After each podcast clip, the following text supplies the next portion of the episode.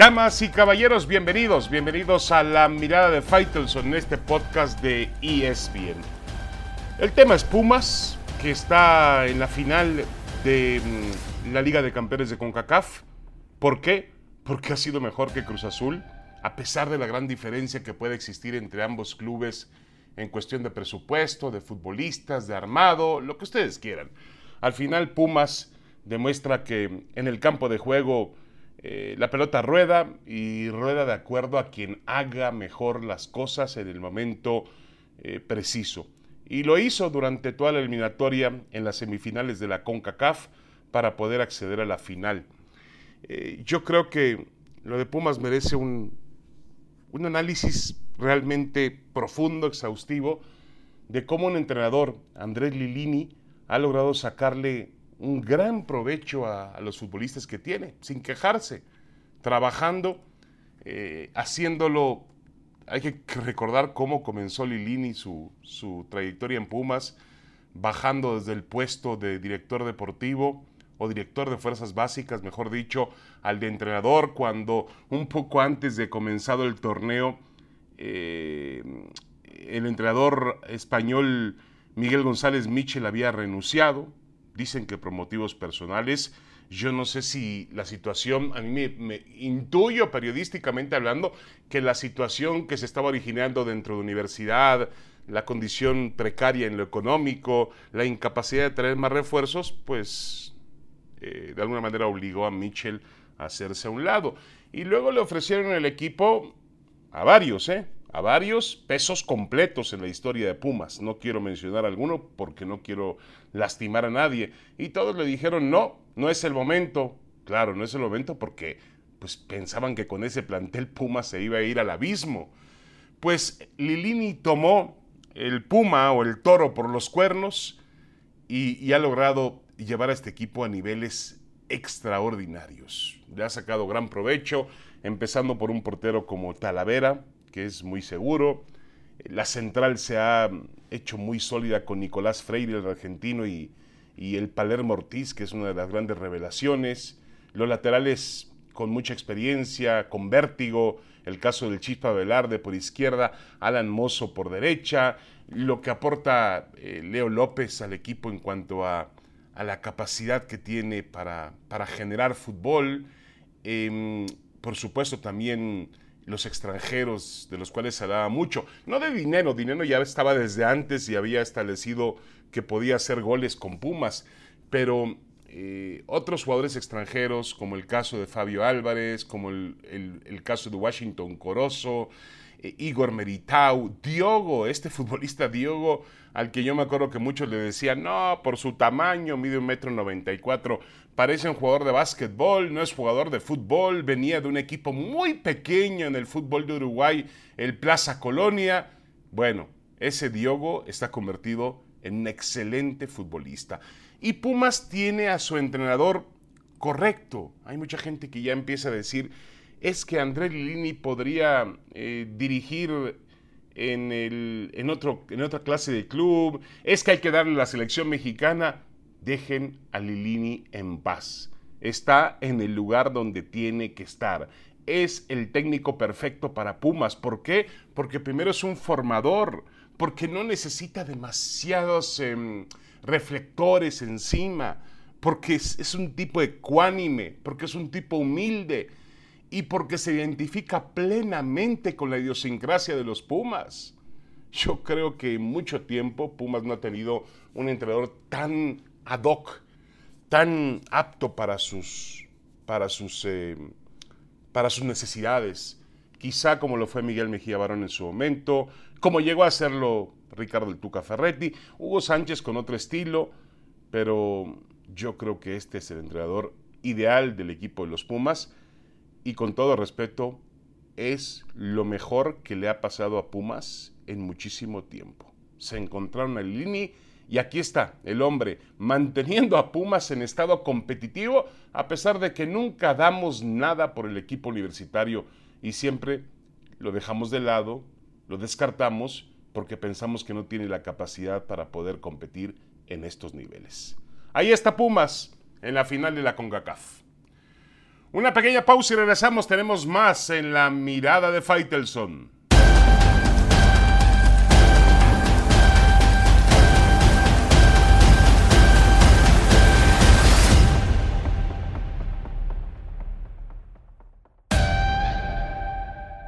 Regresamos a esta mirada de Faitelson. Hay un tema que no me gustaría dejar pasar a propósito de lo que hemos visto o vivido esta semana en la Liga de Campeones de Europa. Declaraciones de Xavi, donde dice Xavi una frase maravillosa, donde dice, nosotros nos debemos a Johan Cruyff en el Barcelona y Johan Cruyff nos enseñó que además de ganar, en el fútbol hay que jugar bien. Es decir, le dan un, lugar a la forma, a la manera en la cual puede el, eh, o debe el equipo eh, comportarse en el campo de juego. Creo que por ahí va mm, el tema eh, directo a lo que ha pasado con el Real Madrid, a lo que ha pasado con el Atlético de Madrid. directamente a Madrid mandó el dardo Xavi, el entrenador del Barcelona. Y yo estoy totalmente de acuerdo con Xavi. Porque finalmente el fútbol tiene que ser eso, tiene que ser un pasatiempo, un entretenimiento. Que yo encienda la televisión o el app o la tablet y de pronto diga, voy a distraerme viendo un partido de fútbol. Entiendo que luego hay una cuestión de fanatismo, de querer ganar, pero, pero habemos otros que no estamos inmiscuidos en ese fanatismo. Perdónenme ustedes, yo no soy fanático de ningún equipo. Yo a mí, no me, a mí no, no, me voy a la cama a dormir mal o bien si cierto, si X, Y o Z equipo ganan o pierden. No, yo me voy contento a dormir cuando veo un espectáculo que me satisfaga.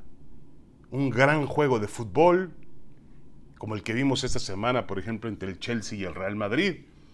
Pero sigo pensando que hay entrenadores y que hay eh, algunas cuestiones que llevan a este deporte a ser simplemente un tema resultadista, es decir, gané, perdí o empaté. No, la forma es fundamental. Por eso yo no soporto, de alguna manera, no, no, no, no, no soporto cómo jugó el Atlético de Madrid, por ejemplo, en el partido de ida eh, contra el Manchester City con dos líneas de cinco, y mucha gente lo defendía defendía capa y espada que el Cholo Simeone había estado bien y que es una manera de jugar y que es el espíritu del equipo. Y, yo reclamaba y me decían, bueno, pregúntale a un aficionado del Atlético de Madrid. A mí, con todo respeto, me importa un cacahuate, un aficionado del Atlético de Madrid. Y mire que el productor de ese segmento, Marcelo Busquete, es aficionado del Atlético de Madrid. Pero a mí lo que me importa es encender la televisión y ver espectáculo. Y si un equipo como el Atlético Madrid no lo propicia, no es capaz de propiciarlo, entonces a mí me está defraudando ese espectáculo. Es un tema de controversia, es un tema que nos llevará mucho tiempo analizar a fondo, pero bueno, también es una, una cultura, una mentalidad que hay dentro del fútbol y con la cual yo me identifico totalmente. Lo que ha dicho Xavi para mí es sagrado el fútbol es una cuestión de formas, de espectáculo. Y es tan importante obtener el resultado como la forma de obtener ese resultado. Claro, eh, se supone que mientras mejor juegues al fútbol, más cerca estarás de obtener la victoria.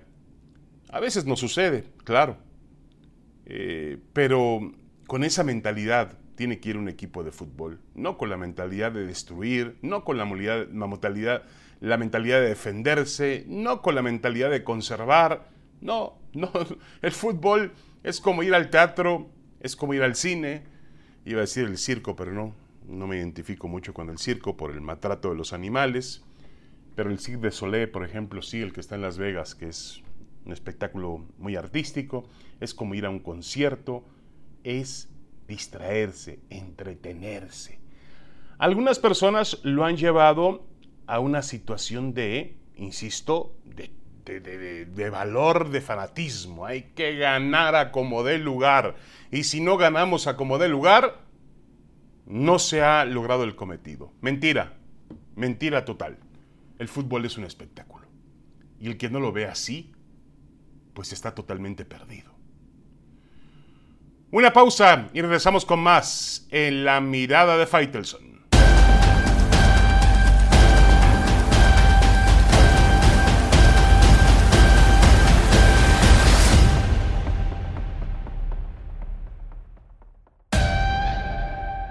Damas y caballeros, regresamos. Esta es la mirada de Faitelson. Y bueno, eh, realmente para, resaltar el triunfo que ha tenido Gennady Golovkin, el kazajo, el histórico legendario boxeador de peso, de peso mediano, eh, que ha logrado unificar las coronas con el japonés Ryota Murata.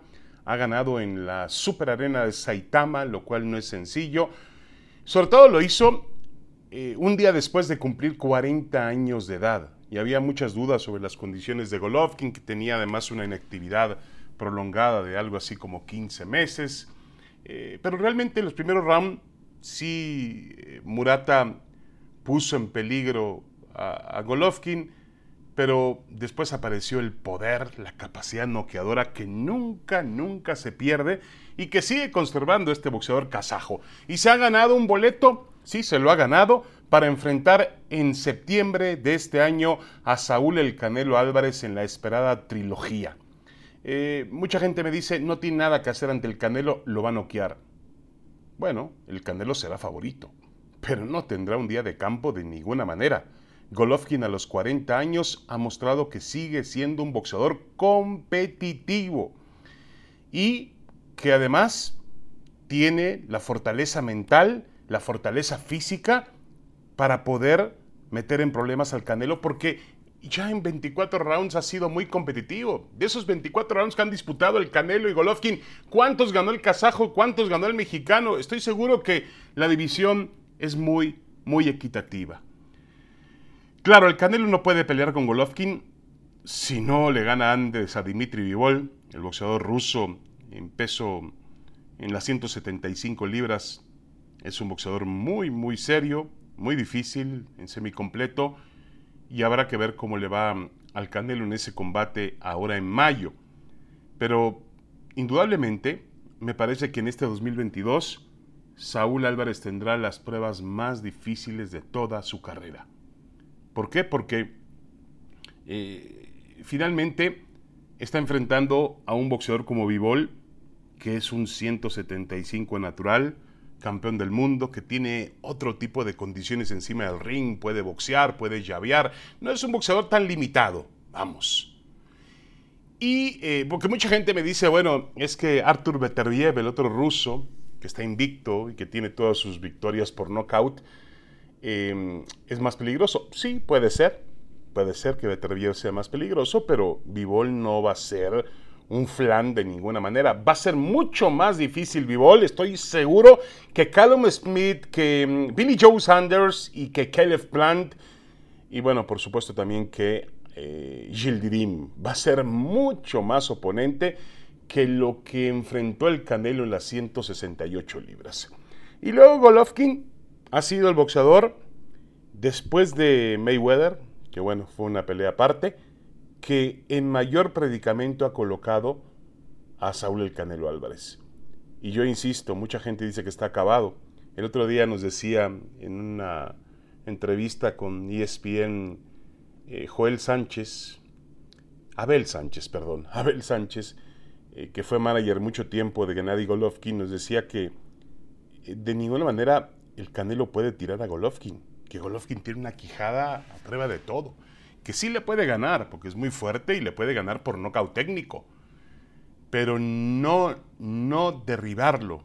Y yo creo en lo que dice Abel Sánchez. Yo creo que finalmente eh, Golovkin va a ser competitivo esa noche y va a poder sacar lo mejor del Canelo y quizá dar la, la última gran pelea de su brillantísima trayectoria profesional, porque ha sido Golovkin un boxeador realmente histórico en la división de los medianos y ahora con la posibilidad de subir a supermediano tendrá que hacer ese sacrificio, salir de su peso para enfrentar al Canelo. El Canelo no, puede bajar a 160, tiene que subir Golovkin a 168 para ahí enfrentarlo y obviamente Les conviene a los dos, por supuesto a Golovkin también, es el último gran cheque de su brillante trayectoria profesional y se lo merece. Por supuesto que se lo merece. Bueno, muchas gracias. Esta fue la mirada de Faitelson. Tengan una buena semana, los espero la próxima. Que estén bien. Saludos.